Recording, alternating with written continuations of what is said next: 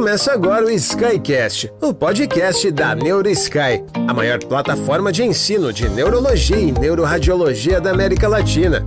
NeuroSky.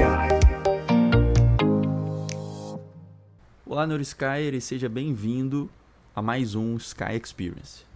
Meu nome é Vitor Procassi e eu tô aqui para conversar com vocês hoje sobre uma condição frequentemente discutida em rounds de neurologia cognitiva e também muito discutida na, na faculdade. É uma condição que a gente costuma ver caindo em prova de uma maneira bem clássica né, nas provas. E o tema que a gente vai conversar aqui hoje é sobre a famosa hidrocefalia de pressão normal, também chamada né, de HPN. A gente aprende na faculdade né, que HPN é aquela entidade clássica em que o paciente tem hidrocefalia e tem aquela tríade de demência com incontinência urinária e alteração da marcha. Entretanto, pessoal, na vida real, isso não é tão simples assim. E essa condição, desde que ela foi descrita, ela vem sendo motivo de debate em congressos de neurologia e existe uma certa controvérsia sobre esse tema. E o nosso objetivo aqui hoje vai ser discutir um pouco da literatura que aborda o que é a hidrocefalia de pressão normal, quem são esses pacientes e a presença cada vez mais documentada de copatologia que esses pacientes apresentam, ou seja, além de um processo de hidrocefalia, um processo neurodegenerativo que por vezes acompanha esses pacientes. Do ponto de vista assim de classificação, de fato, né, HPN vai ser uma doença caracterizada por aumento ventricular, né, por hidrocefalia comunicante e uma pressão licórica normal. E tem essa tríade descrita né, de demência, alteração de marcha e incontinência, que, em tese, é potencialmente reversível, então deveria estar ali no nosso diagnóstico diferencial né, de abordagem de síndromes cognitivas, porque em tese seria uma doença aí que a gente poderia reverter, né, com um impacto grande aí para um paciente acometido. Do ponto de vista fisiopatológico, né, a, a gente sabe que a produção licórica ela gira em torno de 20 ml por hora. Esse líquor ele é produzido no plexo coroide.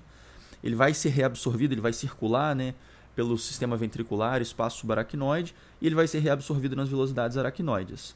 É, um adulto tem em média aí de 125 a 150 ml de líquor, e é importante a gente saber que o líquor ele está armazenado 20% dentro do sistema ventricular e o restante ele está ali difundido no espaço subaracnoide. Para a gente falar que um paciente tem hidrocefalia, isso significa que o paciente tem um aumento de líquor tanto intraventricular, ou seja, que resultaria numa ventriculomegalia, mas o que algumas pessoas esquecem é que se você tem aumento de líquor no espaço subaracnoide, ou seja, 80% daquele líquor ali que está circulando, você também chama isso de hidrocefalia. Tá? Então, muitas pessoas às vezes chamam de hidrocefalia só o paciente que tem aumento do ventrículo. Mas não se esqueçam que hidrocefalia também, além do aumento de líquor na cavidade ventricular, ela se caracteriza por aumento de líquor na cavidade subaracnoide. Tá? Então, isso tem uma importância grande quando a gente for analisar ali a neuroimagem dos pacientes com HPN. E o porquê, né? Por que, que esses pacientes tem aí um acúmulo de líquor no sistema nervoso central, por que, que aumenta é, essa quantidade de líquor e eles fazem hidrocefalia tanto intraventricular como subaracnoide. A fisiopatologia dessa doença não é bem compreendida ainda.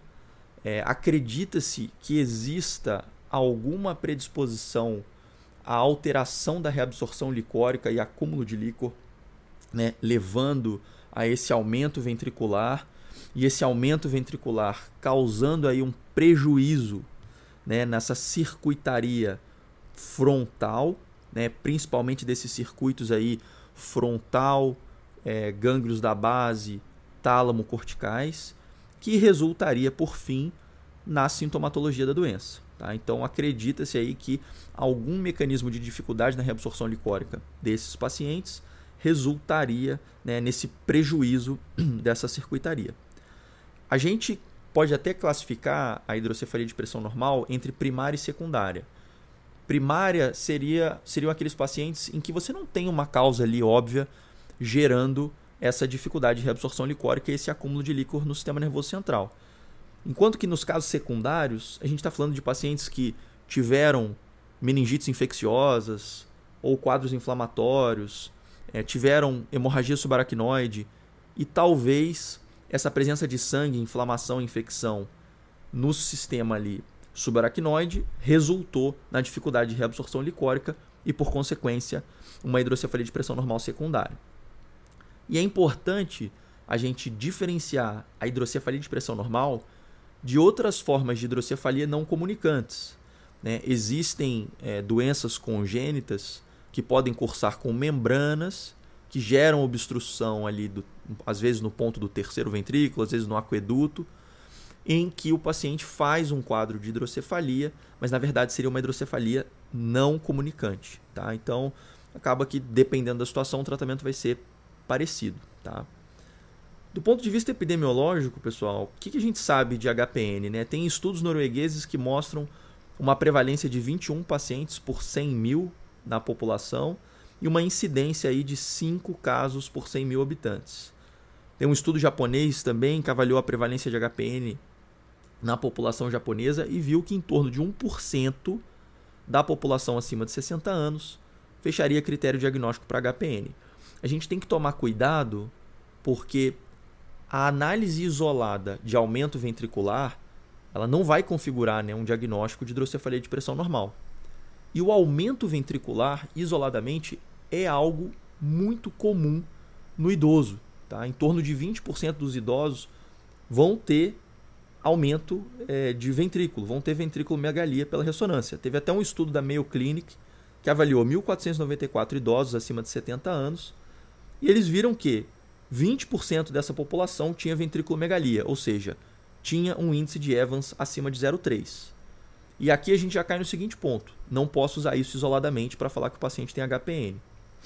E quando eles foram olhar outros critérios que a gente vai entender depois lá com o Tomás na aula dele de neuroimagem, é, que somente 5% desses pacientes tinham aumento de ventrículo com redução de sulco na alta convexidade, que aí sim é um marcador mais sugestivo de hidrocefalia de pressão normal.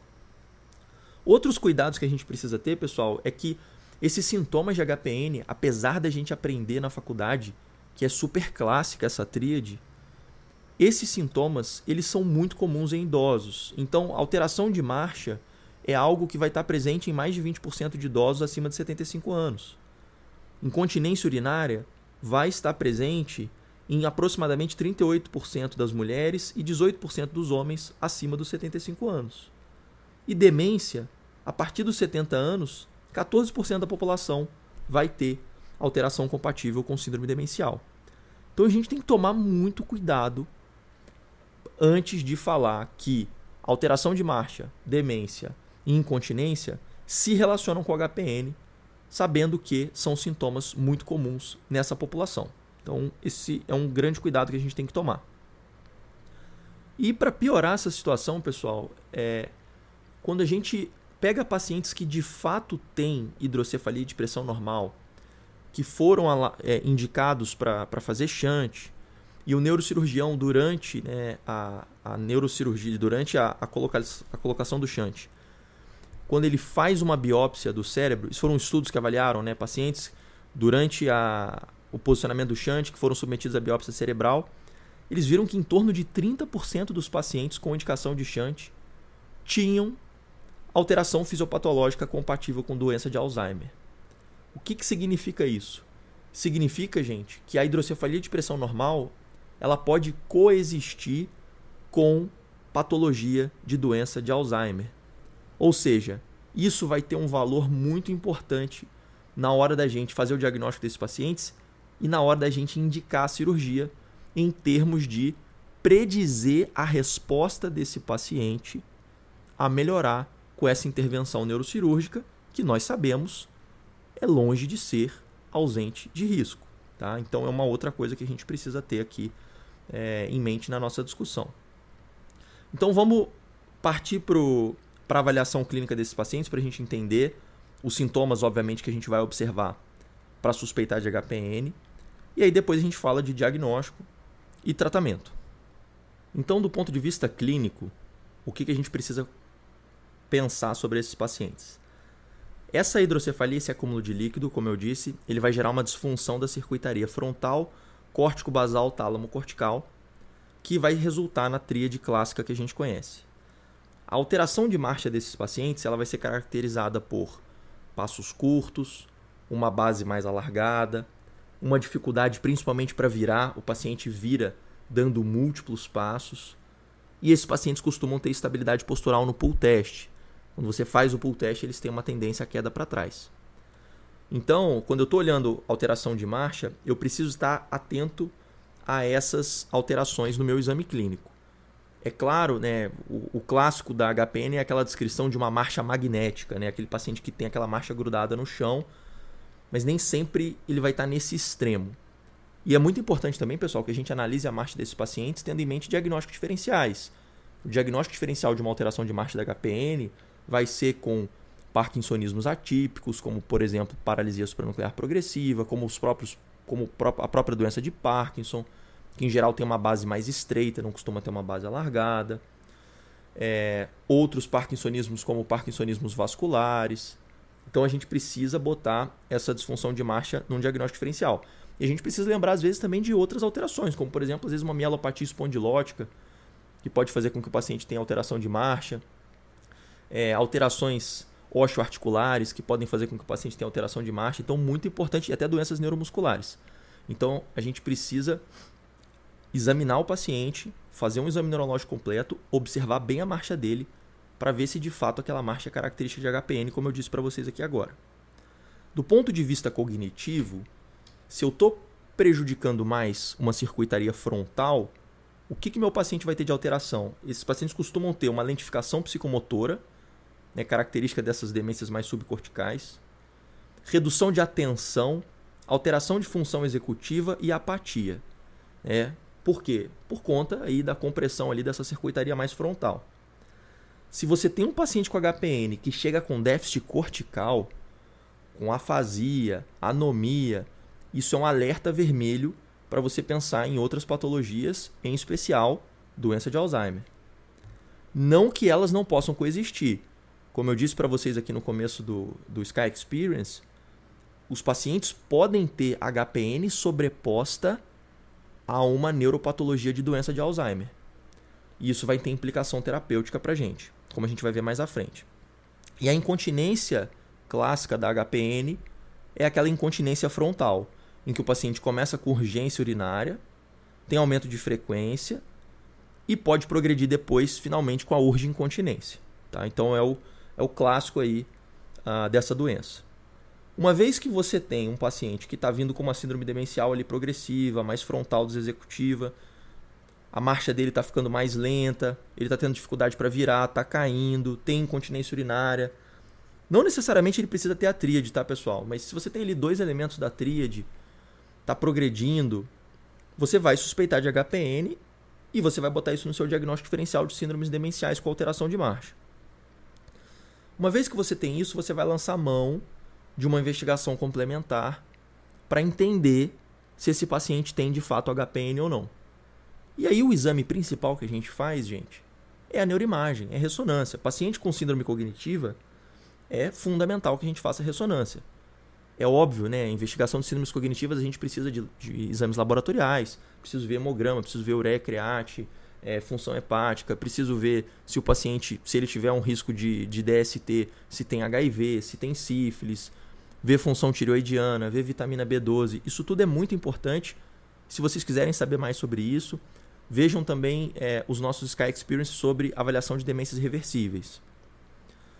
E a neuroimagem vai ser fundamental para você determinar ali se de fato a alteração clínica que você viu no seu exame condiz com a alteração de imagem que o paciente apresenta. Então, eu estou vendo que é um quadro mais frontal. Tem marcha, tem cognição mais frontal, tem incontinência urinária. O que, que eu vou procurar na ressonância?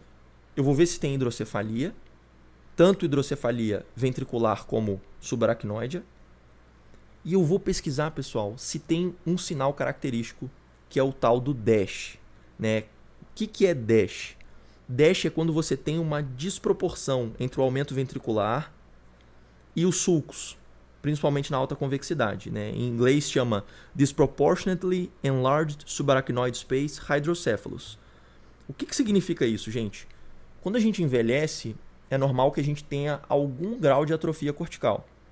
E até outras patologias podem fazer com que o paciente mais idoso tenha um grau de atrofia cortical. Se você tem atrofia do cérebro, o espaço ventricular ele tem uma tendência a dilatar de maneira compensatória. Então você olha a ressonância, a tomografia desses pacientes, você tem lá uma dilatação ventricular, mas porque o cérebro está atrofiado. Então é uma dilatação compensatória, né? o que o pessoal chama de é, hidrocefalia ex vácuo. Na HPN, gente, o sinal que a gente está procurando não é esse. O que você vai ter nesses pacientes é uma hidrocefalia em que os sulcos e os giros eles estão espremidos, apertados ali contra a alta convexidade do crânio. Tá? É isso que a gente chama de DASH. E, nesse, e esse cenário de avaliação da ressonância, vocês vão avaliar de maneira muito mais minuciosa na aula do Tomás sobre avaliação de pacientes com HPN. Então, assistam a aula do Tomás para vocês entenderem melhor o que, que significa DASH, o que, que é hidrocefalia e o que, que é esse sulco, é, essa redução de sulcos corticais na alta convexidade e outros sinais né, de, de desproporção tá, da, da ventriculomegalia. E qual que é a importância de eu avaliar isso? Ah, um paciente com HPN não pode ter atrofia? Pode, né? principalmente se a doença estiver muito avançada. Mas se você tem DASH, pessoal, se você tem essa alteração na ressonância, isso prediz resposta positiva ao tratamento cirúrgico desses pacientes. Então é muito importante, se você está com um paciente com suspeita de HPN, fez ressonância, tem DASH, isso é um fator preditor de boa resposta à cirurgia, à neurocirurgia. Ah, mas é só a neuroimagem que a gente vai fazer? Não. A gente vai fazer um teste para avaliar se a retirada de líquor desses pacientes resulta em melhora da marcha, resulta em melhora da cognição. Porque se eu tenho uma fisiopatologia que diz que esse ventrículo está comprimindo uma circuitaria e a partir do momento que eu alivio essa compressão, eu alivio a, a disfunção desse circuito, se em tese a gente tirar um volume de líquor ali, esses pacientes poderiam melhorar. E é justamente isso que a gente faz na prática. A gente vai fazer um TAP teste. Os, a metodologia do TAP teste varia de centro para centro. Tem centros que fazem o TAP teste, tiram uma certa quantidade de líquor e fazem uma avaliação neuropsicológica, avaliação de marcha documentada, né, com vídeo, antes e depois. E esse depois varia na literatura, se você vai avaliar 30 minutos depois da retirada de líquor, uma hora, duas horas depois da retirada de líquor. E assim, a, em tese, se a gente tem uma produção de líquor de 20 ml por hora, não faria sentido você tirar o líquor e avaliar esse paciente no dia seguinte mas existem alguns relatos da literatura de pacientes com TAP teste que tiveram melhoras um pouco mais tardias. Tá? Existe essa, esse relato, mas classicamente você vai avaliar o paciente antes da retirada de líquor, em torno de 30 minutos a 2 horas depois, você vai fazer essa nova avaliação. Então, como é que funciona? Eu faço uma, uma avaliação neuropsicológica focada né, em disfunção frontal, e faço uma avaliação de marcha é, documentada por vídeo desses pacientes. Tem vários protocolos diferentes, vou citar um protocolo para vocês que é o seguinte: são três parâmetros que são avaliados na marcha. O tempo que o paciente anda 10 metros, vira 180 graus e retorna ao ponto de base, essa velocidade. O número de passos médio para ele virar 180 graus duas vezes, então você pediu para ele virar 180 graus, calculou o número de passos num segundo momento você pede de novo, você vai ver a média. E o número de passos que o paciente precisa dar para virar 360 graus três vezes, a média desses passos. Então você vai documentar isso antes de fazer a retirada do líquor. E depois você vai fazer a retirada do líquor e vai repetir essa avaliação neuropsicológica, repetir essa avaliação de marcha em torno de 30 minutos a 2 horas depois. E você vai ver se o paciente tem melhora, tá? Tanto cognitiva como melhora da marcha sendo que geralmente a marcha é algo que tende a melhorar mais do que a, a própria cognição. Uma coisa que é importante aqui é alguns serviços, nem sempre, pessoal, os serviços fazem o tap test da mesma maneira. Existem serviços que colocam um shunt e fazem uma drenagem de líquor um pouco mais contínua, tá? Mas isso vai variar de, de local para local. E uma coisa que está crescendo cada vez mais, pessoal, na neurologia cognitiva e que a gente tem que estudar para acompanhar esse movimento é a análise de biomarcadores. Então hoje a gente tem PET amiloide, hoje a gente tem presença de biomarcadores no líquor. A gente precisa saber solicitar e interpretar esses biomarcadores. Se a gente tem estudos mostrando que a copatologia de doença de Alzheimer com HPN pode chegar a 30, 40% dos casos, lança a mão de dosagem de beta-amiloide tal total e tal fosforilada no líquor pode ajudar a gente a predizer se esse paciente tem patologia Alzheimer subjacente. Agora, uma curiosidade é que esses pacientes com HPN têm beta-amiloide 42 reduzida no líquor, assim como os pacientes com doença de Alzheimer. Então você pode coletar um líquor desse paciente e ver beta-42 reduzida. Entretanto, se tiver aumento de tal total e tal fosforilada, isso sugere que tem patologia doença de Alzheimer. Seja só patologia doença de Alzheimer ou uma HPN sobreposta com doença de Alzheimer. Então, pessoal, o que, que a gente precisa levar em consideração quando a gente fez o diagnóstico desse paciente? Precisa levar em consideração se eu estou de frente para uma HPN pura, uma hidrocefalia de pressão normal, isolada, ou se eu estou de frente para uma hidrocefalia de pressão normal com outra demência subjacente. Qual seria a importância disso? A importância é se esse paciente tem uma doença de Alzheimer, essa doença de Alzheimer não vai parar de progredir. Ela vai continuar progredindo. Então, que vantagem que vai ter se eu fizer um shunt para esse paciente? É, a gente não tem uma resposta é, única sobre isso. Não é uma dicotomia sim, não, vai melhorar, não vai melhorar.